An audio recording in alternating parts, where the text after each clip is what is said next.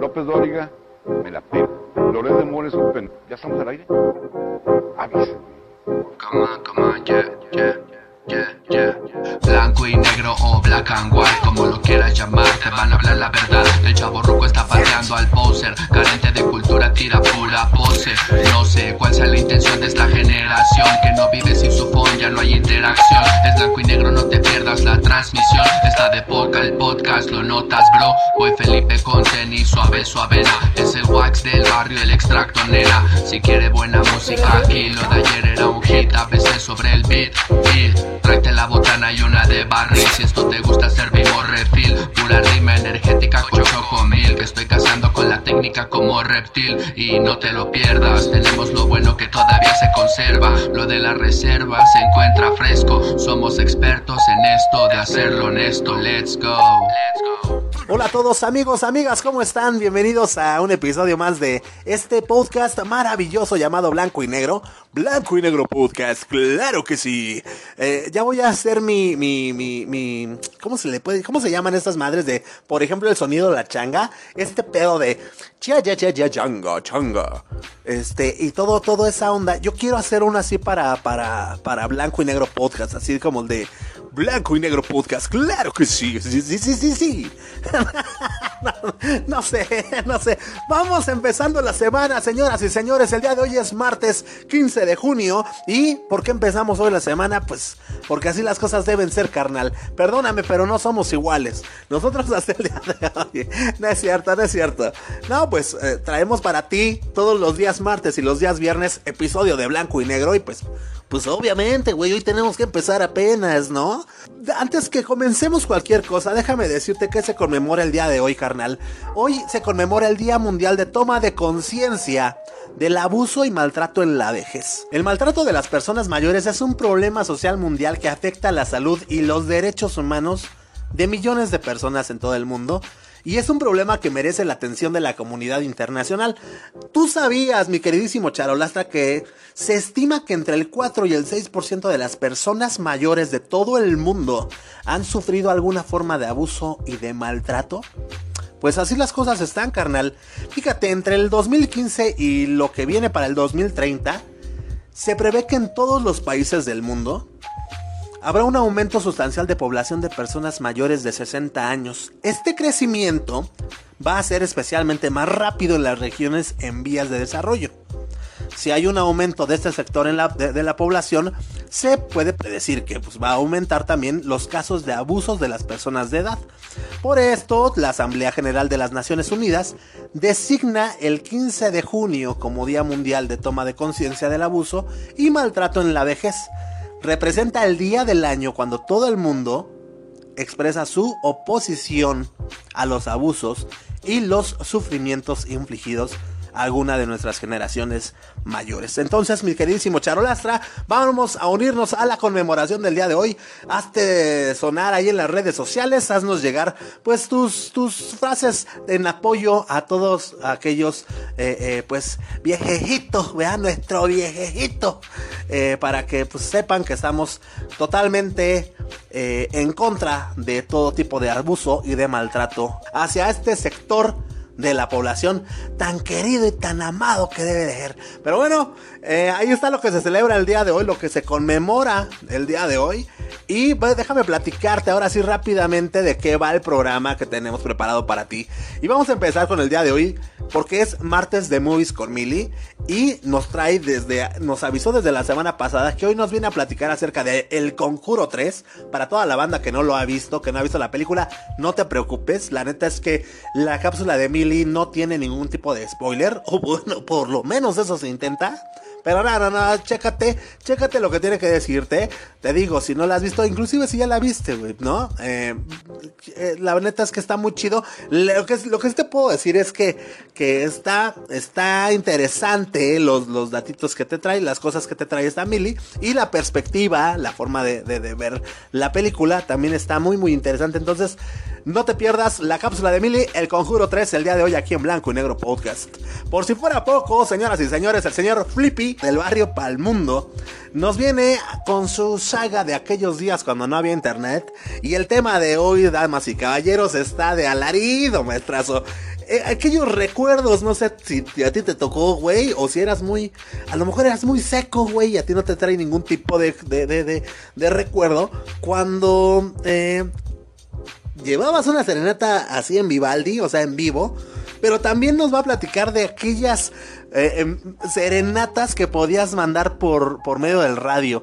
Obviamente ahorita todavía existe una que es la Z, ¿no? Donde donde con el yo soy Gabriel Roa eh, de las serenatas de la Z, pero no, no, no, estas son otro tipo de, de serena, eran otro tipo de serenatas porque pues, era otro tipo de música y everybody, ¿no? Entonces, eh, dejando a un lado las serenatas de la Z con eh, Gabriel Roa, es que así habla, güey. Vamos a concentrarnos en aquellos días cuando no había internet y te aventabas French Connection en digital 99.3, güey dedicabas alguna rola ahora.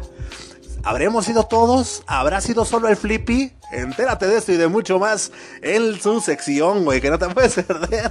Ahora, ahora, en cuestiones importantes de la vida, güey, para toda la gente que está trabajando por medio de un outsourcing, eh, pues es muy interesante y es muy importante que escuches la cápsula que te trae Sandy el día de hoy, güey.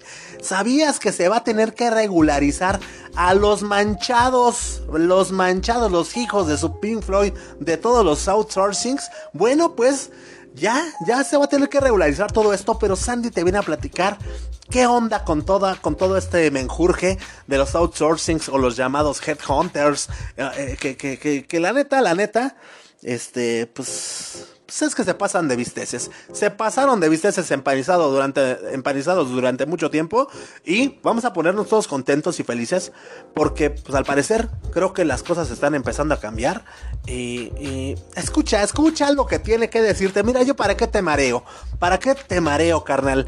Ahí te la dejo de tarea para que te quedes a escuchar todo el programa. Va a estar entretenidísimo.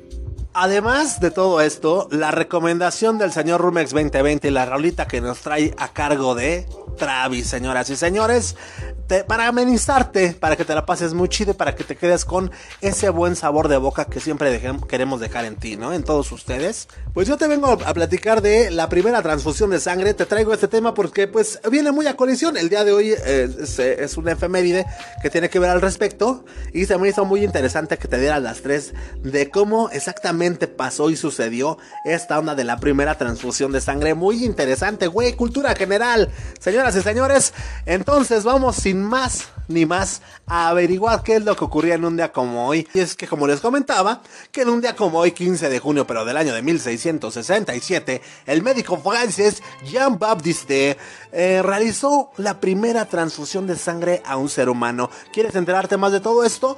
Quédate a la cápsula que te tengo más adelante en el programa. Mientras tanto, señoras y señores, en cuestión de la música, en un día como hoy, 15 de junio, pero de 1965, así es, señoras y señores, el señor Bob Dylan graba el tema Like a Rolling Stone. Y bueno, ¿qué te cuento de esto, carnal? Su letra proviene de un poema que Dylan escribió en junio de, de, este mismo año, o sea, hace del año de 1965, cuando regresó extenuado de una gira agotadora por Inglaterra. Eh, tras que se revisara la, letra numerosas veces, Like a Rolling Stone se grabó unas pocas semanas después en parte de las sesiones para su siguiente álbum de estudio, Highway 61 Revist. Eh, pero bueno, Ahí están, damas y caballeros, las efemérides del día de hoy. Y nosotros, pues vámonos rápidamente con nuestra primera cápsula a cargo de Mili y la recomendación de la movie del día de hoy, El Conjuro 3, señoras y señores. Entonces, Mili, te cedemos espacio, te abrimos tus micrófonos y adelante, caminante.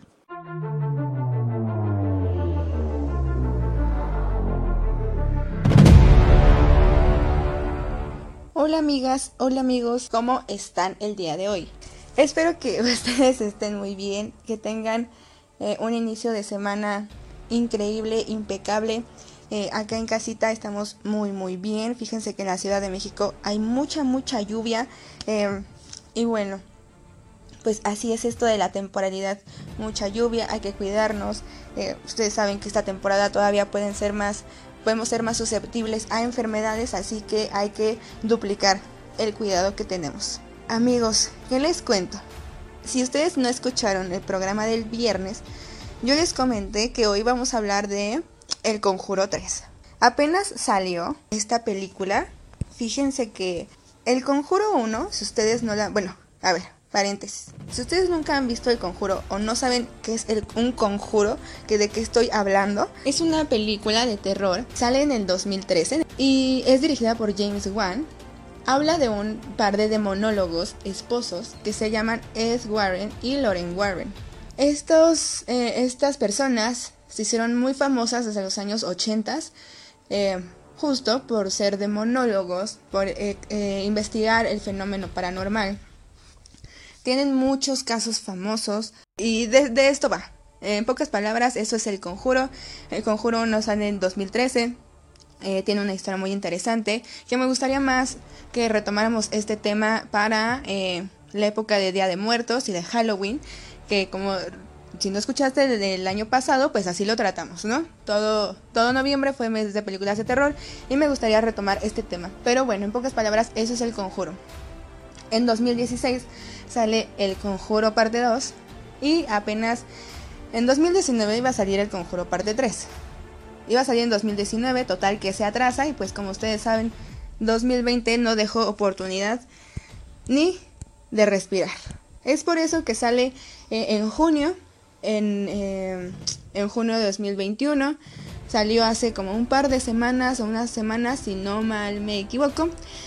Sale al mismo tiempo, se estrenan en cines en Estados Unidos y en HBO Max. Así es donde la podemos ver nosotros aquí en México. Además que obviamente pues en el cine. Aquí por lo menos en la CDMX ya está abierta, ya tenemos abiertos los cines, eh, Cinépolis, si, eh, ¿qué otra vez? Cinemex y bueno, hasta autocinemas ya hay. Ya tenemos también autocinemas para ir. Ahora sí, vamos a hablar del Conjuro 3. El diablo me obligó a hacerlo. James Wan, hemos hablado mucho de James Wan en este en estas cápsulas, gran director de películas de terror como So, como justamente El Conjuro. Eh, él ha hecho El Conjuro 1, hizo El Conjuro 2 y ¿qué creen? Que él no hace El Conjuro 3. Y es algo que se nota. Eh, la dirección cambia drásticamente. Sabemos que es parte del universo del conjuro porque pues se llama el conjuro, pero realmente tiene toda otra dirección. Si tú no eres tan fijado fijada en este tema de dirección de cámaras, eh, de posición de cámaras, de seguimiento de la historia, no lo vas a notar, pero yo en lo personal sí lo noté. James Wan es increíble y eh, en esta ocasión Michael Chávez es quien dirige esta película. no es tan alejado de las películas de terror porque este señor también dirigió La maldición de la llorona, que si no la has visto es a mi parecer una película pésima. Pero bueno, James Wan le da este chance de dirigir El Conjuro 3. Ojo, no estoy diciendo que esté mal.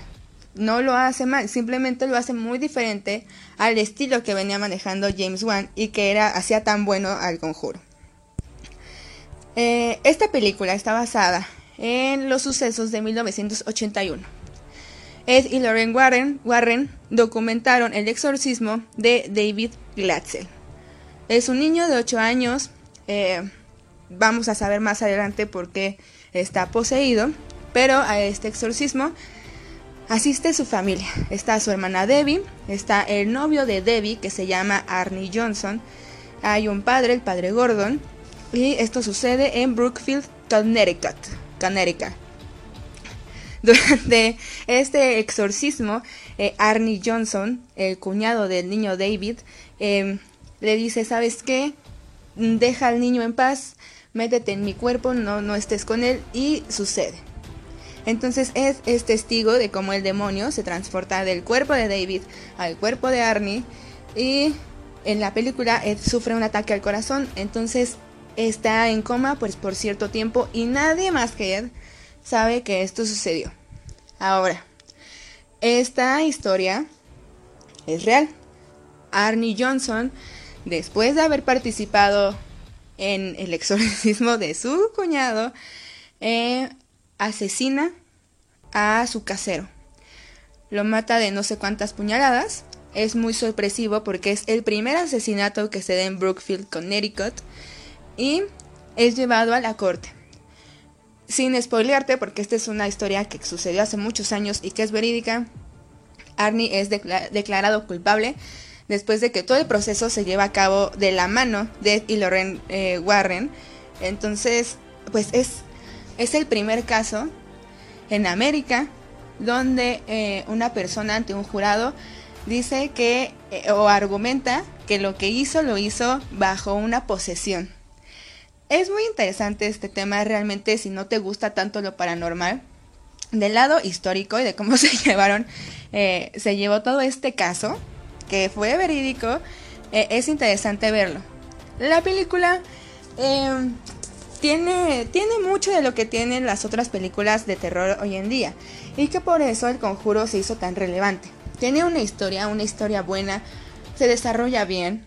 Eh, las escenas tiene estos famosos screamers que de repente te, está, sale el putazo y te espanta. Tiene mucho de esto. La dirección es buena, a diferencia de otras películas del conjuro. Pude notar que la luz es más, eh, es más cálida. Realmente siempre es muy oscuro, siempre está muy, muy, muy eh, muy oscuro todo, hay mucha oscuridad, esta vez no, hay, mucho, hay mucho de calor, tenemos los mismos eh, símbolos de Elvis Presley, conocemos más de la historia de Ed y de Lorraine, em, podemos ver todas las capacidades psíquicas que tenía Lorraine más detalladamente. Em, me gusta que aunque se enfoca mucho en ellos, también toca mucha parte de la historia. Vemos mucho tiempo también eh, parte parte a las otras personas, no solo todo es alrededor de ellos. Eh, ¿Qué otra cosa? Me gustó mucho la música.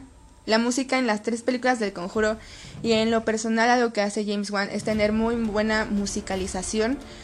Eh, música muy buena, música muy ad hoc con la época. Eh, los... Fíjense que algo que, que me di cuenta es que siempre en todas las películas del conjuro y del universo del conjuro, siempre son demonios, las personas malas o el villano en la película. A quien, a quien hay que derrotar es a un villano. En esta ocasión no. En esta ocasión, eh, perdón, es, un demonio. Es, una es un ente, pues. En esta ocasión no es así. Es una persona. Es, eh, es una, una persona tal cual no es un, obviamente es un ente, pero pues no es, no es un demonio. Por ahí hay, hay unos personajes que, fíjense que, sin spoilear tampoco, hay una persona, hay un, hay un güey, pues que es fantasma, un gordito, que se la pasa corriendo. o sea, su deber es asustarte mientras corre. Y me recordó mucho, o sea, siempre que veía esas escenas me recordaba mucho a, It, se han visto It, la. o Eso, la película de Eso, la nueva versión, en la segunda parte, eh, hay una escena donde una viejita sale así enorme y corre. Me recuerda mucho a, esa escena. Eh, la película es buena, cumple su objetivo de asustarte. Yo la vi eh, en casa, la vi de día, obviamente.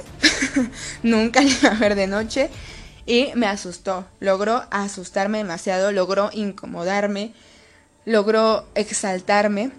Eh, hubo muchas veces que le tuve que bajar de volumen porque, o sea, para empezar a mí me asustaba todo, pero sí me dio miedo.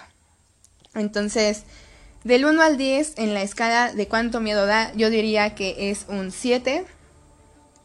El conjuro 1 y el conjuro 2 me dieron más miedo justo por también yo creo que este tema de, de, la luz y todo lo que les comento que ambienta una película de terror. Eh, tiene escenas muy buenas. Creo que la primer parte de la película donde... Eh, cuento la primera parte porque no es, no es un spoiler tan cañón. Y lo ven en el tráiler y lo ven en los anuncios. Hay una escena donde el niño cuando está exorcizado se empieza a dar unos, unas retorcidas de cuerpo. Que esto lo grabó una chica contorsionista y luego en CGI ya pusieron la cara del niño. Pero es muy impresionante. A mí me gustó el Conjuro 3.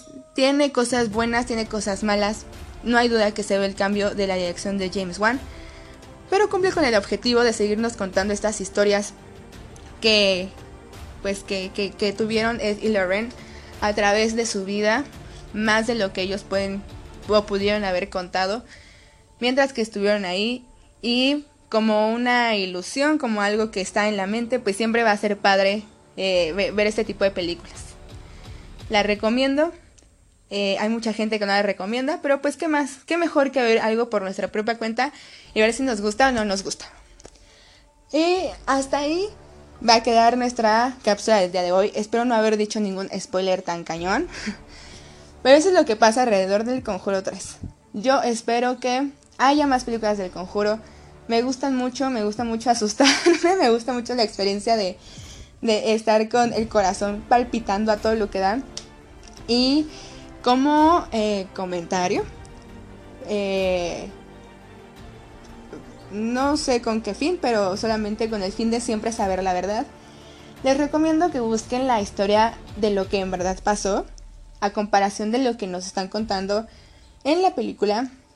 Y les recomiendo escuchar un podcast que se llama Leyendas Legendarias, donde hay un capítulo de los Warren, donde nos cuentan un poco de lo que fue verdaderamente su vida. Entonces, para que ustedes tampoco se claven tanto en esto y si son personas más sugestivas, eh, les recomiendo que no solo se claven con esto, no sueñen feo, escuchen la verdadera historia de los Warren y tampoco dejen de ilusionarse con estas películas. Siempre volar nuestra imaginación está muy chido.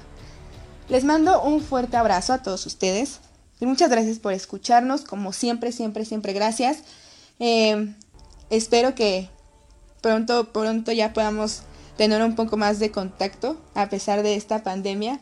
Y los dejo con lo que sigue de, sigue Blanco y Negro Podcast. A ver de qué estaremos hablando el próximo viernes. Vale, les mando un gran abrazo, cuídense, cuiden mucho a los que están con ustedes. Y no se pierdan el Conjuro 3. Bye bye.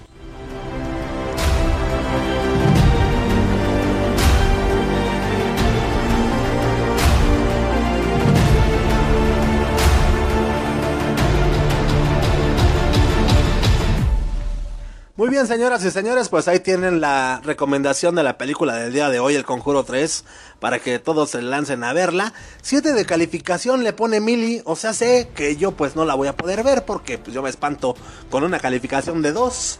Eh, a mí me espanta, me, me, asustó Vacaciones de Terror, me, me asustó con Pedrito Fernández, güey, me, me asustó El Santo contra las Momias. Imagínate, El Conjuro 3, güey, que tiene 7 de calificación, pues no no la voy a ir a ver. Vayan ustedes a verla, pero qué, mejor que, que, ustedes mismos se formen su propio criterio, ¿no? Que nadie les diga, que nadie les cuente. Láncense a verla, güey, láncense a verla y ustedes, ustedes deciden si está buena o no está buena, ¿no?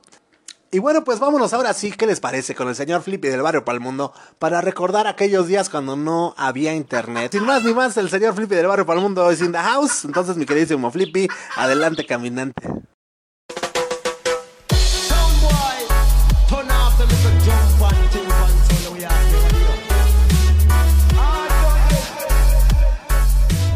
¿Cómo estás, hermano, hermanita, amigo, amiguita?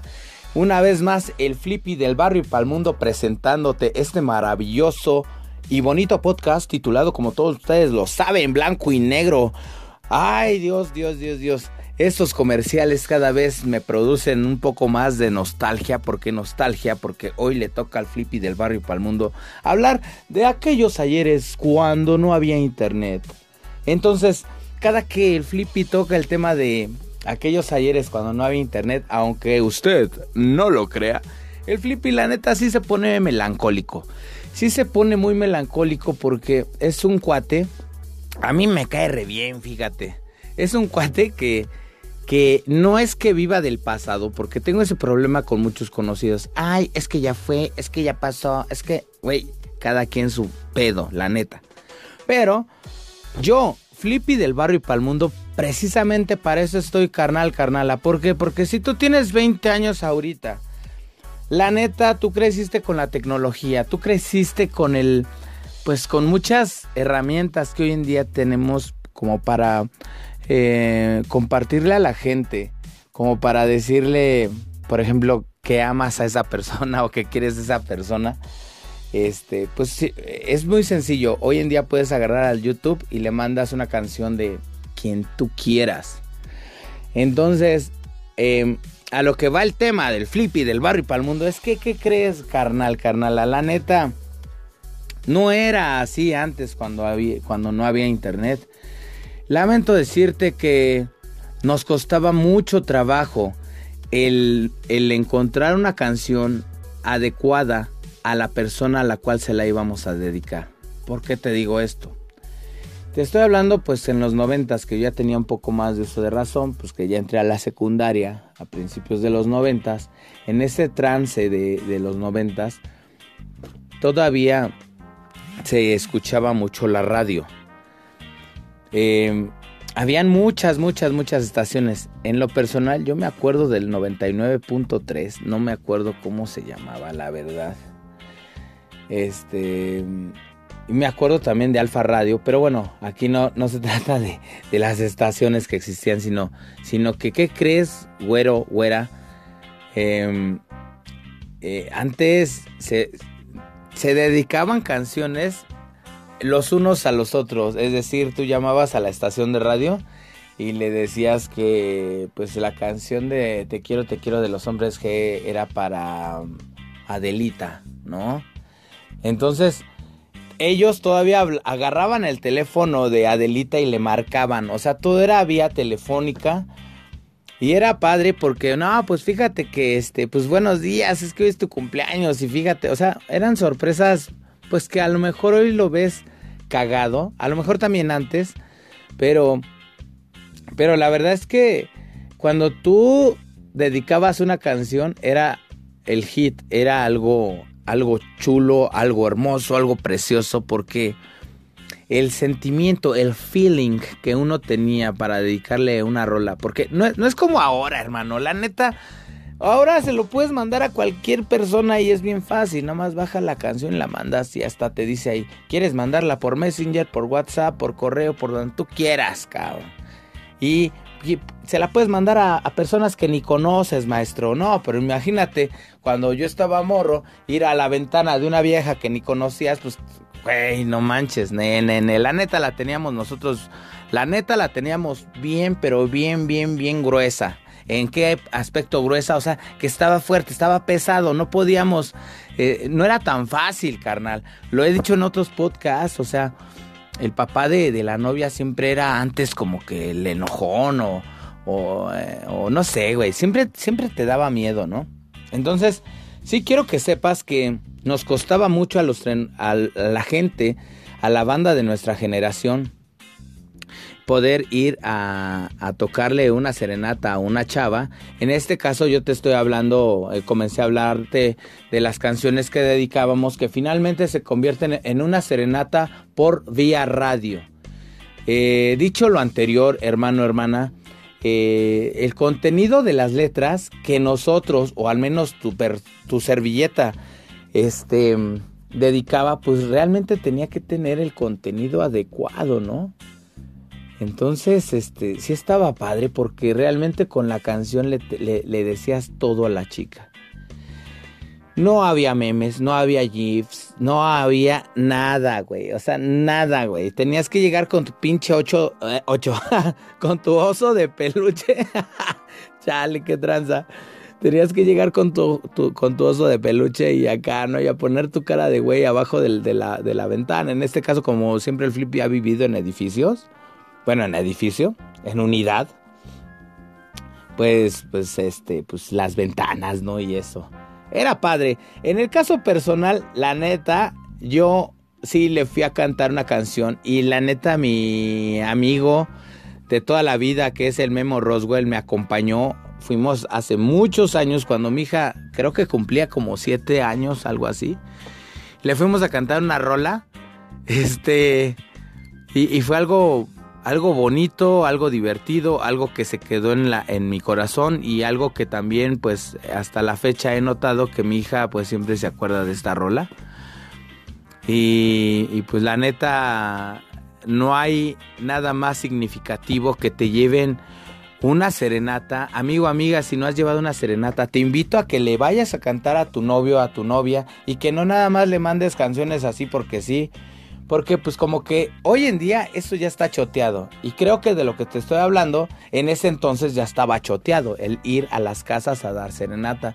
No perdamos esa costumbre, bandita. Neta que te lo va a agradecer tu amada, tu amado o quien tú quieras, ¿no?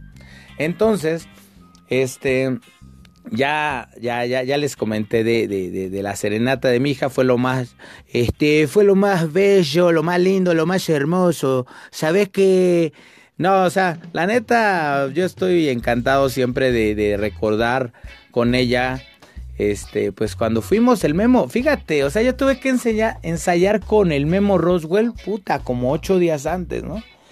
Y él me daba unas regañadas porque decía, no, güey, ahí, y con sus ojos, porque él toca la guitarra bien chido. Entonces era ahí, con sus ojos, ¿no? Así nada más me, me pelaba los ojos como la película de Pedro Infante cuando la señora no puede hablar, ¿no? Que le está diciendo a este güey, inga tu madre, güey, deja el dinero y así, ese güey, así, así, así, imagínatelo al carnal, ¿no?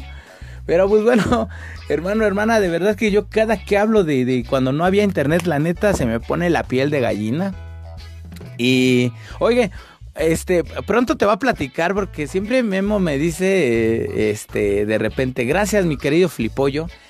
Les voy a platicar, y de verdad que les voy a platicar por qué me dicen Flippy y por qué me dicen Flipollo. O sea, ¿por qué de Flippy pasar a ser un flipollo, no? Eso va, va, a estar pendiente porque hay mucha banda que también dice, chale el Flippy, porque hay mucha gente, saludos de verdad, saludos a El Salvador, a Honduras y a todo Centroamérica porque también allá suena Blanco y Negro Podcast. Entonces, amigo, amiga, como siempre para nosotros es un, es un placer, es un gusto llevarte nuestras notas em, y, y recordándote que ya estamos a menos de un mes de cumplir el primer añejo de Bacacho. ¿Cómo lo vamos a festejar? Aún no lo sé. No sé, la neta, no, no tengo la, la, la idea.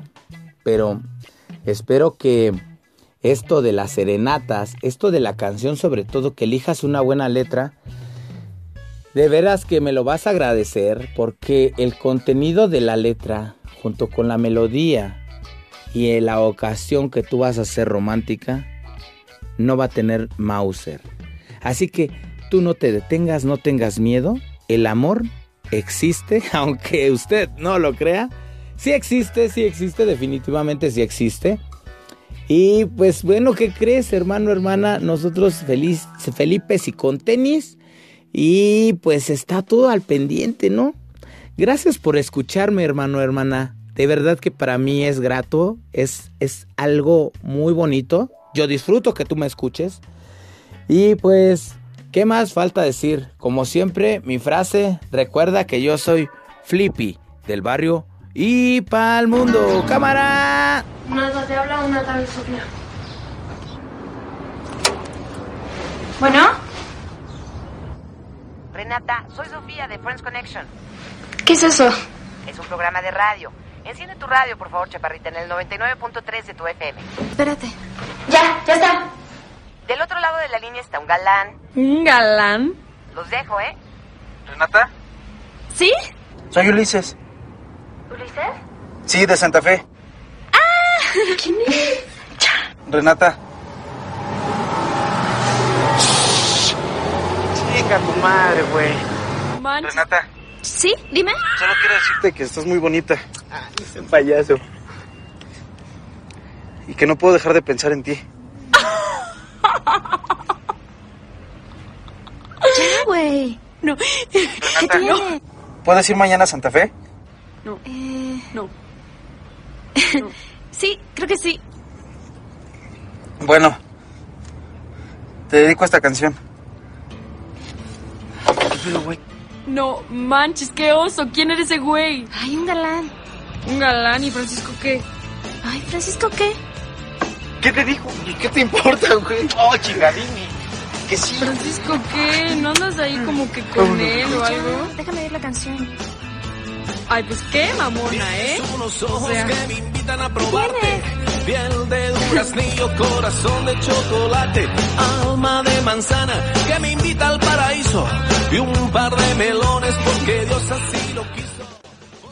Bien, pues sí, sí, sí, sí. Ahí tuvieron, señoras y señores, la cápsula del señor Flippy del barrio Palmundo. Y efectivamente, como bien se los hice saber, la estación de radio se llamaba Digital 99.3, mi queridísimo Flipollo. Que pues ya a ver si ya, ya nos dices qué tranza con esa historia. Se llamaba Digital 99, 99.3. Esa, esa sección era French Connection, güey. La acabamos de escuchar en este ejemplo. Que dejé cuando Ulises le dedica una mermelada a la Renata. Pero bueno. Sí, güey, dice el Flippy que cuando le llevabas eh, eh, un 8 de peluche, ¿no? un 8 de peluche. No, pues un osito de peluche. fíjate, güey, fíjate, hablando de, serenatas, yo recuerdo una serenata que se, que se la llevamos a la jarocha, ¿no? Un saludo a la jarocha, si es que nos está escuchando. no, antes, güey, estábamos del Fede y toda la banda, güey que pues para que dejaran salir a nuestro compache, pues teníamos que llevarle serenata, pues ahora sí que, que a, la, la, dueña y con mandamás de ese hogar, que era la jarocha, güey, entonces pues como son jarochos, güey, era jarocha, pues güey le tocamos, güey, ya tienes al pinche Fede cantando, me dicen el siete mares, porque ando de puerto en puerto. Creo que hasta cubetada de agua nos, nos mandaron, güey. Pero bueno, pero bueno, muchas historias de aquellos ayeres cuando no había internet y cuando solíamos llevar serenatas, ¿no? La neta sí, sí, sí estaba muy, muy, muy chido. Este, y dice el Flippy, ¿no? Que, de, que, eh, cuando llevamos la serenata a, su hija, no, güey, no, dice que le echaba ojos como la escena de, de Peter Child. Pero no, güey, no, pues nada más es, pues, güey, pues, me decías tú, pues es que avísame, cuando yo entré, güey, pues es que te decía que no estás escuchando, güey. Ahí vas. No, güey, tú avísame, tú avísame, güey. Pues tenía que echarle ojos, güey, ni modo que pues, le dijera tres, dos, adelante. Pues no, güey, no, le, echaba, le echaba los ojos y ya, güey, ¿no? Pero quedó muy chido, quedó muy chido, quedó muy padriuri. Entonces, mi queridísimo Flippy, pues muchas gracias. Muchísimas gracias por la eh, cápsula del día de hoy. Y esperemos que a ustedes les haya gustado tanto como a nosotros. Y pues vámonos pasando a otras cosas, mi queridísimo amigo amiga, te había comentado, si tú, si tú estás trabajando por medio de un outsourcing, escucha esta cápsula porque va a ser de tu interés. Entonces, mi queridísima Sandy, ¿por qué no? Pues le damos de una vez, ¿no? Eh, te cedemos tu espacio, te abrimos tu... Órale.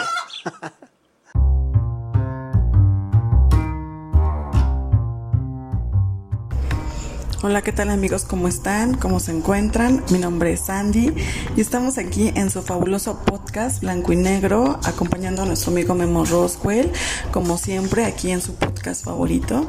Y el día de hoy les voy a hablar de lo que es o era el outsourcing y cómo a partir del 26 de mayo se tiene que regular esta situación, ya que muchas empresas han abusado de no contratar a sus empleados para no darles eh, compensaciones como la, lo que es el IMSS, lo que es el Infonavit y a la vez quitarles más impuesto y pagarles menos.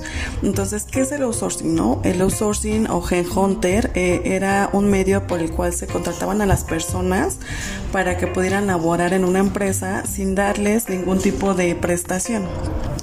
Esto lo hacían las grandes empresas para que para que los empleados no hicieran lo que es la antigüedad, para que después no les pagaran más si se daba de baja a este empleado, para no darle sus prestaciones mínimas como la PTU si no se contrataba, a lo mejor el concepto era comisiones o por destajo o por realizar alguna actividad, ¿no? Estos contratos iban regularmente de un mes a tres meses hasta un año. Entonces ahora la ley mexicana que está protegiendo cada vez más al trabajador eh, derogó esto, dijo que ya no tenía que existir lo que es el outsourcing o las headhunter y que ahora las empresas se tenían que regular y tenían que contratar ya directamente al trabajador. ¿Para qué? Para que éste pudiera hacer su antigüedad, pudiera producir una FORE, estuviera cubierto por el IMSS, ¿no? Lamentablemente no todas las empresas lo han hecho, se encontraban ya obligadas a hacerlo, como te digo, el 26 de mayo. Lo que están haciendo ahora son estrategias fiscales en las cuales están haciendo que las empresas que han outsourcing o headhunter se den de baja y se creen nuevas, con que con el fin de que ahora el SAT no las requiera a ellas por esas obligaciones u omisiones de impuestos. Entonces, ahora el SAT ya ha detectado más de 100 millones de empresas solamente aquí en México que se dedicaban a eso. Entonces, eh, hubo como un intento de querer hacer que estas empresas pagaran su impuesto, que es el llamado retención del 6% de IVA. ¿Qué es esto?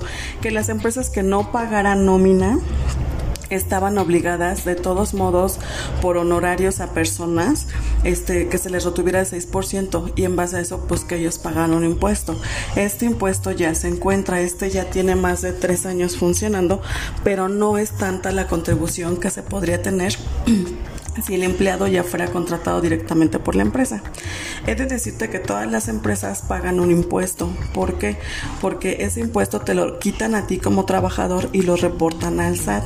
De ahí se deriva el impuesto o saldo a favor que tú tienes cada año como asalariado, siempre y cuando te encuentres bajo lo que es una nómina. Entonces, ahora amigos, ya se determinó que todas estas empresas que hicieron este mal uso del outsourcing, pues ya se les determinó una condena, se les está requiriendo el pago del impuesto total de 5 a 6 años hacia atrás y aparte si hubo trabajadores que los demandaron laboralmente también se les está pidiendo el pago del 100% de esas demandas y el tiempo que el trabajador estuvo sin empleo esta reforma a mí la verdad se me hace muy inteligente. Creo que el gobierno ya se había tardado en hacer esta reforma, tanto fiscal como laboral, ya que lamentablemente pues la mayoría de nosotros perdón, es que estoy un poco enfermita de la garganta, eh, pues lo que buscábamos era pues tener, ¿no? Un trabajo, tener por lo menos un sueldo fijo para cubrir todas nuestras contingencias y pues lamentablemente las empresas, como lo sabemos, pues aprovechando eso, ¿no? Entonces también he de decirte que muchas empresas abusaban tanto de esto que te llegaban a quitar hasta un 10% de lo que te correspondía de tu sueldo, ¿no?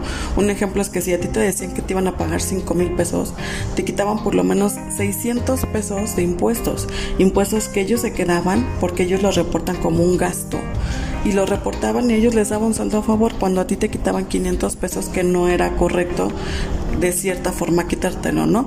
Ahora ya con esta nueva reforma de, de quitar el outsourcing, lo que están buscando es también que estas empresas desaparezcan, ¿no? Desaparezcan, que no hagan mal uso de los empleados, que al contrario se les beneficie a los empleados y que se les dé ya lo que es una planta, ¿no? Porque lamentablemente también ya no existe eso de todo una planta y, que tú como trabajador dures de 10 a 15 años, ¿no?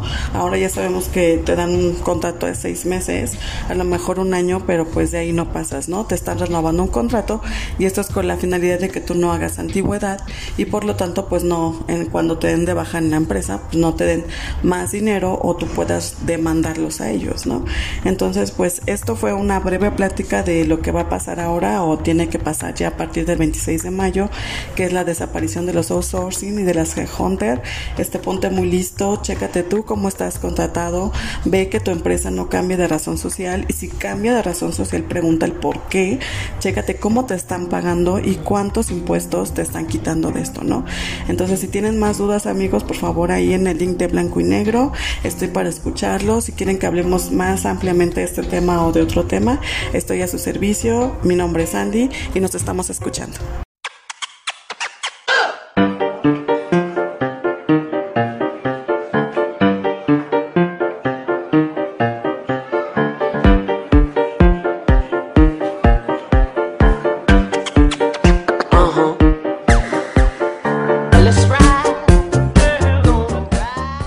Señoras y señores, esperemos, esperemos en verdad que haya sido de su agrado y que les hayas, que, que, les sirva, sobre todo que les sirva esta cápsula que acabamos de escuchar con esta Sandy. Qué bueno, de verdad que el gobierno esté tomando acciones para, para un mejor trato al trabajador, ¿no?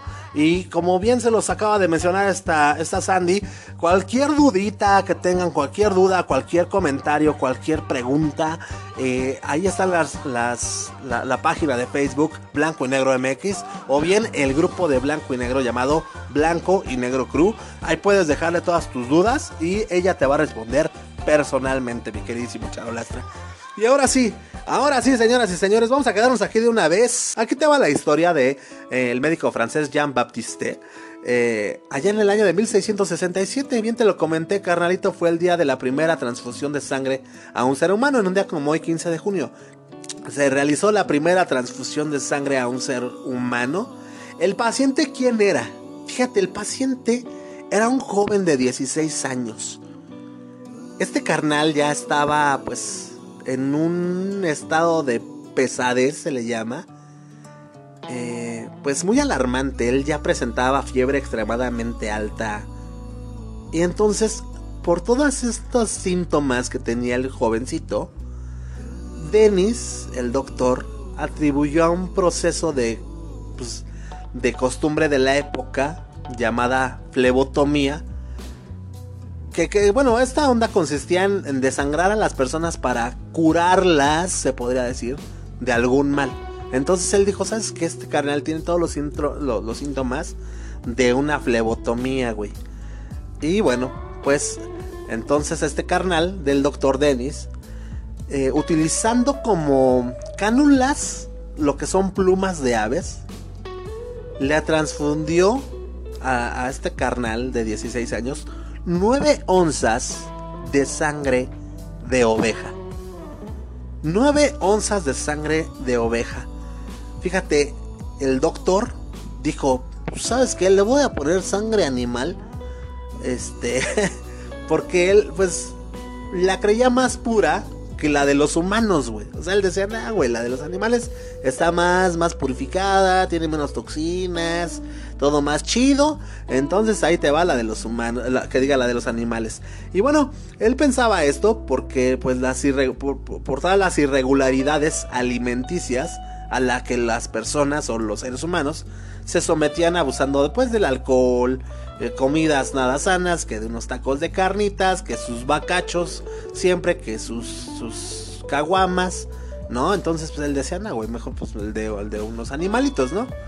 Eh, además, dentro de su razonamiento de, del buen doctor eh, Jean Baptiste Denis, si los seres humanos podían tomar leche animal y obtener nutrientes de los animales, pues la sangre de oveja era más segura para la transfusión.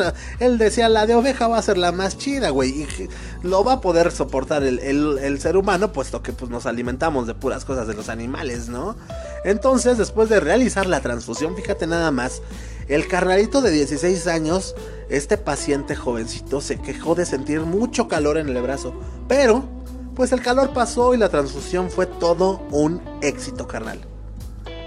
Entonces, ¿qué dijo el Dennis, el buen doctor? Ya, Pap ¿Qué dijo? No, pues vamos a continuar, papá, porque yo ya le di en el pinche clavo, ¿no? Yo ya le di en la clavícula. Entonces, este carnal siguió realizando esta práctica. Desafortunadamente, debido a la proporción de las demás transfusiones y también, pues obviamente, de la falta de conocimiento de ese entonces sobre pues, transfusiones entre especies, las siguientes ya no fueron una eh, eh, ya no fueron tan pues tan exitosas. Ya esas transfusiones ya no fueron nada exitosas y algunos de los pacientes la neta finalmente hasta murieron. Como tal la práctica provocó pues mucha controversia ahí en la France y finalmente en el año de 1670 fue prohibida. No obstante Denis o el Jean Baptiste impuso la base para el procedimiento elemental conocido como transfusión de sangre. O sea, eso sí, no se lo quita Naiden, papá. Y aquí pues tuvieron la historia, la historia de la primera transfusión de sangre y a un carnalito de 16 años que mira, afortunadamente vivió para contar la mano. Pero bueno, ahí está, señoras y señores. Nosotros vámonos a cerrar el programa chido a cerrar el programa, el programa como se debe para quedarnos con ese buen sabor de boca. Qué mejor que con una recomendación musical, qué mejor que con el señor Rumex 2020 y qué mejor que pues con, con Travis, ¿no? Vámonos, mi queridísimo Rumex.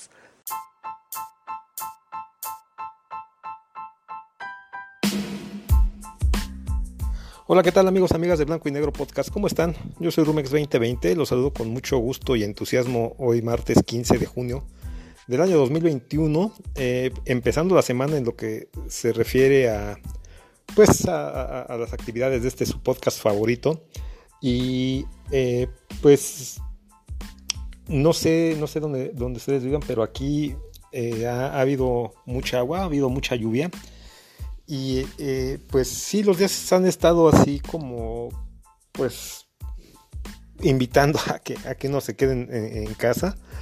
Eh, pero bueno, pues eso, eso no nos quita eh, las ganas ¿no? de estar aquí con ustedes.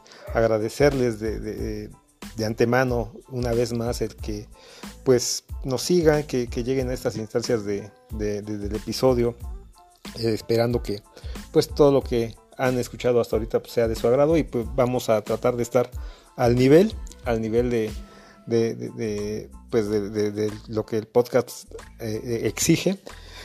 Y hoy vamos a bajar un poquito de decibeles en cuanto a, la, intensidad de, las rolitas que hemos venido compartiendo.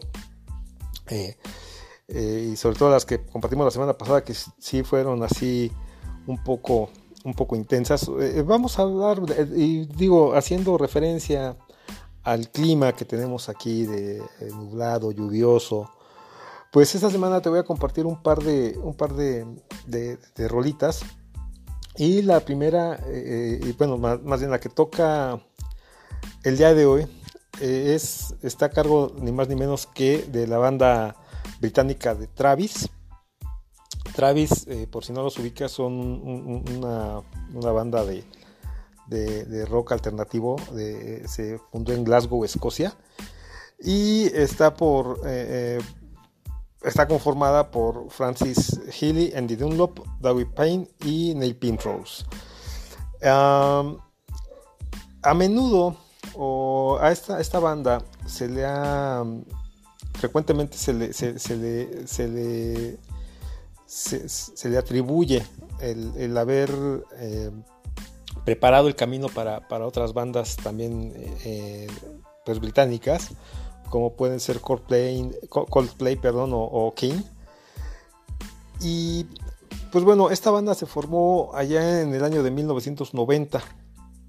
Eh, originalmente se llamó Running, Running Red, Running Red, o sea, rojo corriendo, o rojo corredor, algo así.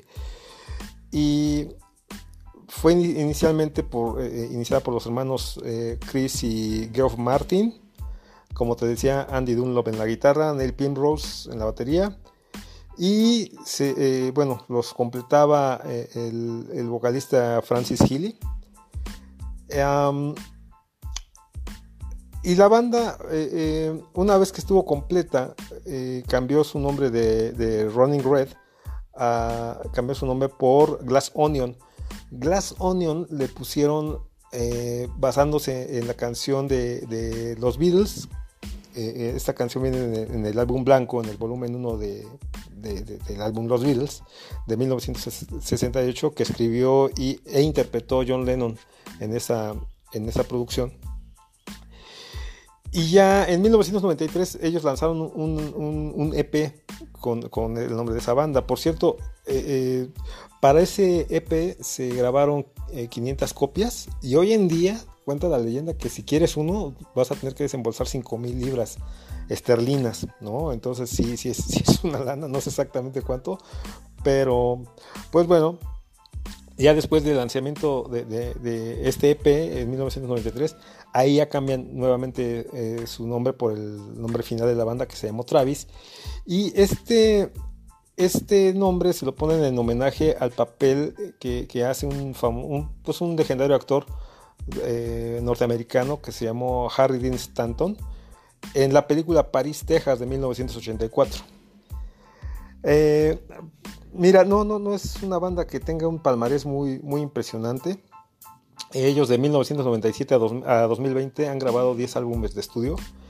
Y de estos 10 vamos a tomar el álbum número 2 que se llamó The Man Who o eh, El hombre que o quién de 1999. Este álbum Consta de 10 tracks, de los cuales vamos a tomar el track número 7. Y la raulita que te recomiendo el día de hoy es, es la famosísima Why Does It Always Rain on Me?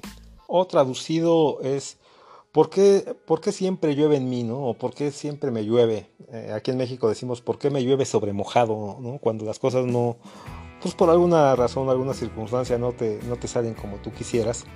Y, y, que, y sobre todo, no, no, solamente eso, sino que son una serie de sucesos que se van juntando que, pues, pues sí, te van, te van eh, llenando la, la bolsa de piedritas, ¿no?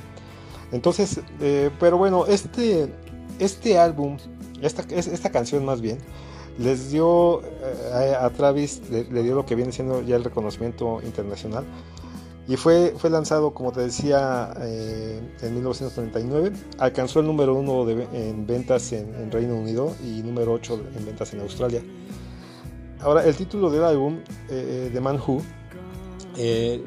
está inspirado o, está basado en el título del libro de un autor que se llama Oliver Sacks, se llama The Man Who Mistook His Wife for a Hat, o El hombre que confundió a su esposa con un sombrero. ¿no? Eh, el, disco en sí también pues tiene otros, algunos ot- otros éxitos. Te, eh, eh, te puedo mencionar Riding to Reach You y Driftwood. Obviamente Why, Does It Why, Why Does It Always Rain on Me y otro que se llamó Turn que también fue muy sonado en, Europa. Y la banda, la banda como tal eh, ha, mencionado que fue influenciado principalmente por Oasis, Radiohead y los Beatles para, para lo que se refiere a este, a este disco, ¿no? Y el disco tenía, fi- este dato curioso, el disco tenía al final una, una, un- un- una canción escondida, una canción que se llamó o, se llama Blue Flashing Light. Pero esta canción, mira, haz de cuenta que tú pones tu, disco y te vienen enumeradas las canciones de la 1 a la 10, a la 12 o a las que traigan, y suena la, última canción.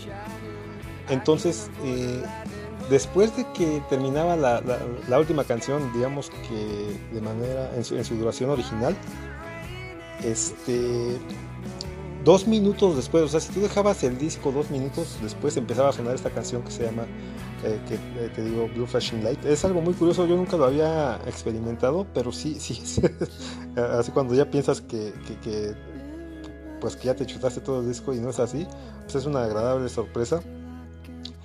Y no fue incluida en, el disco y, en, la, parte, digamos que oficial, en el listado de tracks oficial, porque era una, una- canción muy, muy ruidosa y pues por los temas que, que trataba en ese entonces, eh, el maltrato doméstico, la, la- violencia intrafamiliar, ¿no? Eh, y, no, no iba, no iba digamos que con el estilo eh, más, más pausado, más, más, más melódico del álbum, ¿no? Entonces, este, pero bueno, pues ahí está el dato, el dato curioso. En el año 2006 este álbum eh, fue, fue elegido como uno de los mejores 70 de todos los tiempos. Eh, en el año 2000 eh, ganaron, no es cierto, fueron nominados por los Brit, Brit Awards. Y en, no es cierto, en 2000, en el año 2000 fueron nominados y ganaron los eh, eh, Brit Awards por el mejor álbum británico y en 2010 este ahí nada más fue nominado por este por el mejor álbum británico eh, de los últimos 30 años ¿no? bueno de, no más de- de 30 años Ah, pues mira la canción la canción en sí es, es una es una pues es una rolita, eh, eh, como te decía, muy ad hoc para estos días. Eh, número uno, bueno, obviamente porque menciona la lluvia, pero es así un- una tonadita melódica, más bien, perdón, me- melancólica, como, como muy, muy soft, muy relajada, ¿no? Así como para estar en, tu sala o en- en tu ventana, pues viendo, viendo llover, no sé, con, pues con un café, con un con una copita de vino, con algo, ¿no? Pero como, como, pues te invita a eso, más bien te invita a eso.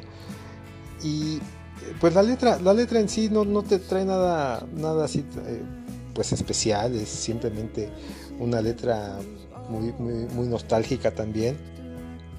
Eh, habla, eh, inicia, inicia eh, pues diciendo que pues, que no puede dormir, que, que aunque todos le, le- han dicho o todos, todos le aconsejan que las cosas van a estar bien, él puede, él, sigue, perdón, sin, sin, poder dormir, ¿no? Entonces, este, eh,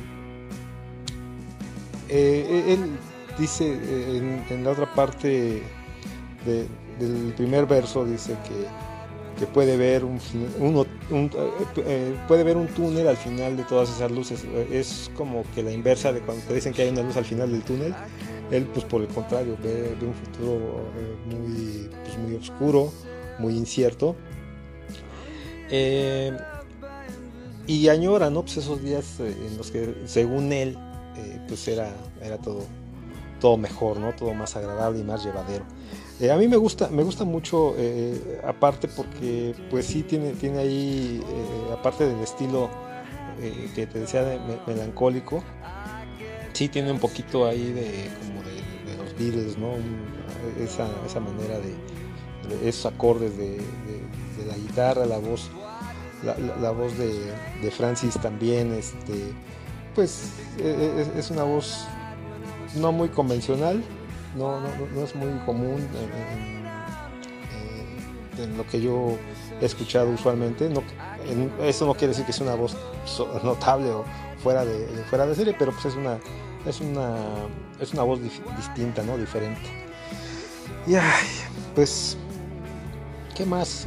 No, no, no, podría agregar mucho más ante esta canción. Te digo, no, Travis no es una banda que tenga ya un, un este, un, pues un, una trayectoria o mucho de qué hablar, mucho que aportar pero pues nos aporta esta, esta bonita melodía que te comparto hoy con mucho gusto y que espero te guste.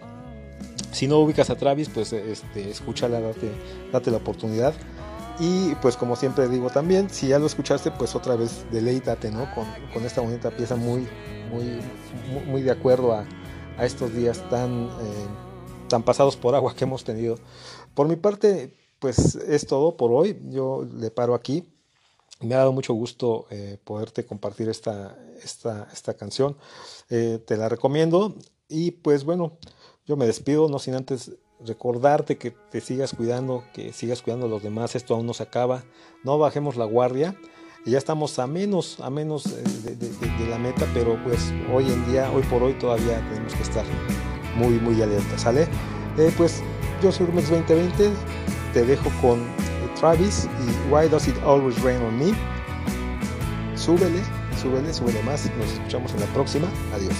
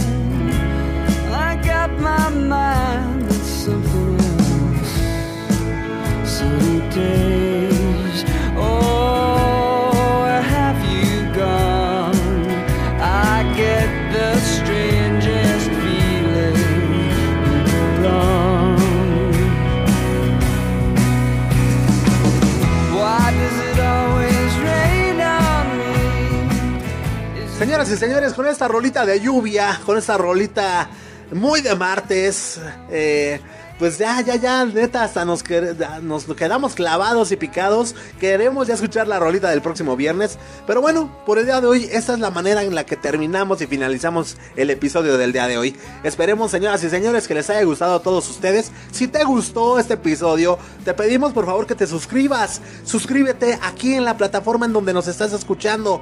Ve a nuestras redes sociales, ve a Facebook, búscanos Blanco y Negro MX. Blanco y Negro Crew. Ahí estamos, son tuyos, son tus páginas, son tus... Ahí síguenos y danos like a todo y comparte con todos. Échanos la mano, échanos la mano para que sigamos adelante, sigamos echándole todas las ganas del mundo, ¿va?